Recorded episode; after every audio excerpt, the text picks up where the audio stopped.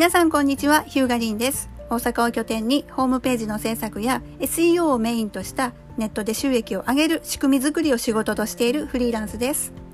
この配信は私が日頃ウェブの仕事をしている中で気づいたことをお伝えしているポッドキャストです。Apple Podcast、Google Podcast、Spotify などで配信をしていますので、ぜひフォローをして次回も聞いていただけると嬉しいです。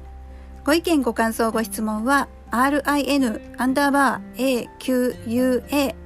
アットマークリンアクア宛てに DM リプライいただけると嬉しいです。今日は価格競争から脱出し SEO にもつながる楽による3つの方法をお伝えしたいなと思います。やっぱりこういうご時世なんでネット通販に力を入れたいっていう方大変多いです。で、えー、取り組んでおられる中でもやっぱり大きな悩みの一つとして、え他社との価格競争ここに苦しんでいる方が大変多いです。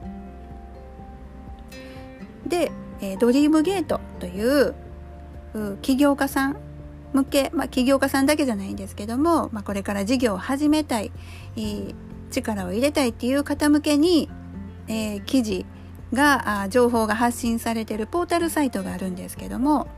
実は私もドリームゲートアドバイザーとして、え登録をしてるんですが、えこのサイトに西尾秀樹さんっていう方が価格競争から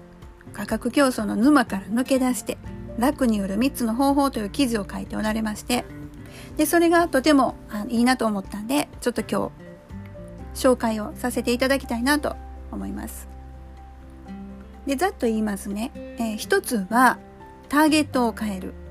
2つ目は比較対象を変える。で3つ目は相対価値を伝える。西尾さんっていう方はこの3つをまずえー価格競争からこうね脱出するためのポイントとしてお伝えしておられてでまあ相対価値を伝えるにはまあさらにまたあの要点が5つほどあるんですけどちょっと全部紹介してたらあの時間なくなるんで、えーちょっとここは割愛させていただくんですが大きなポイントとしてその3つ。ターゲットを変える比較対象を変える相対価値を伝えるっていうとこなんですが、まあ、ターゲットを変えるというのは、まあ、どういうことかというとえーちょっと抜粋して、えー読みますと、あなたの商品のメインターゲットを変えるという発想、ね、あなたの商品を買うお金や時間がある見込み客より悩みの深い見込み客向けに商品を提供するという視点。これを持つことが大切ですよと、えー例えばあなたがエステ商品を販売する場合30代で乳幼児の子供がいる主婦向けに商品を売っていたとしたらなかなか売れませんよね。なのでこのエステ商品あなたのエステ商品を買ってくれる方向けに、えーズバッと売るようにしましょうねとお金をおまあ、落としてくれる方向けに、えー売りましょうねと。でこれってまあ、あの西尾さんという方はターゲットを変えるって表現されてますが、えっとまあ、私的に言いますとこれ絞るになってくるんですよ。ターゲット絞りましょうねって。あのウェブ集客ホームページ作る時もそうなんですけどもホームページこのホームページどなた向けに、どなたに見てほしいですか？ターゲットどんな方ですか？っていう質問をした時にいやいやもうみんなに見てほしいと。みんなに買ってほしい。っていう回答をされる方大変多いんですがこれ一番売りにくいパターン一番集客しにくいパターンなんですよ。10代から60代まで。老若男女全部ターゲット。これね売れないんです。どこにも焦点定まってないんで。なのでターゲットを変える絞るっていうことがまず一つ。ね、売りたい商品これ確実に買ってくれるこれ欲しがってくれるん誰やろっていうところでね。まず絞ると。で2つ目の比較対象を変えるというのは、まあ、発想としては見込み客お客様が比較する商品、えーね、を変えてもらうという発想なんですが例えばあなたがダイエットサプリを取り扱っていると仮定します。あなたがダイエットサプリを販売します。あなたのサプリは800円で、えー、他社のサプリは500円です。そしたら、まあ、当然800円のサプリって高いなって思われて売れなくなってしまうんですけれどもあなたの提供しているサプリメントはダイエット効果だけでなく成長作用もあるとしたらつまり機能的に一緒じゃないですよ。となるとダイエットサプリとの比較だけではなく成長サプリとしての効果も比較できますからダイエットサプリと成長サプリを買った場合の価格とあなたのサプリその800円のサプリ1つを買った場合の価格どうですかと。ね、この800円のサプリやったら1つで済みますけどその他社の500円のサプリだったらもう1個、えー、成長機能の別の機能のあるサプリも買わないとダメですよ2つ買わないといけないところが800円のサプリなら1つで済みますよ、まあ、そういう比較対象のさせ方を変えるということですね。これこれも、えーとね、ちょっと私的に言いますとそもそも比較されない商品にしちゃう。今の事例で言うとまあ、同じダイエットサプリでも一つは単なるダイエットサプリもう一つは成長作用も、ね、お腹の調子を良くするそういう機能もあるサプリと、まあ、の全、えー、別の商品全く違うもの全くというかねまた違う商品にしてしまう。でこれ比較対象を比較をされない商品にしてしまうということはこれすごくあの大事なことでアマゾンに出品されてる商品で特にこのポイントって大事なんですけどもよそと同じ商品を売ってると本当に価格だけでさあの比べられてしまうので価格競争に陥りやすいんですけども、えー、今のサプリの事例のように違う機能もついてるとするともうそこで別物になるんであのもう比較を単なる比較にならないわけですよ。でアマゾンなんかでも他社と同じ商品を売ってるとあの何て言うんですかね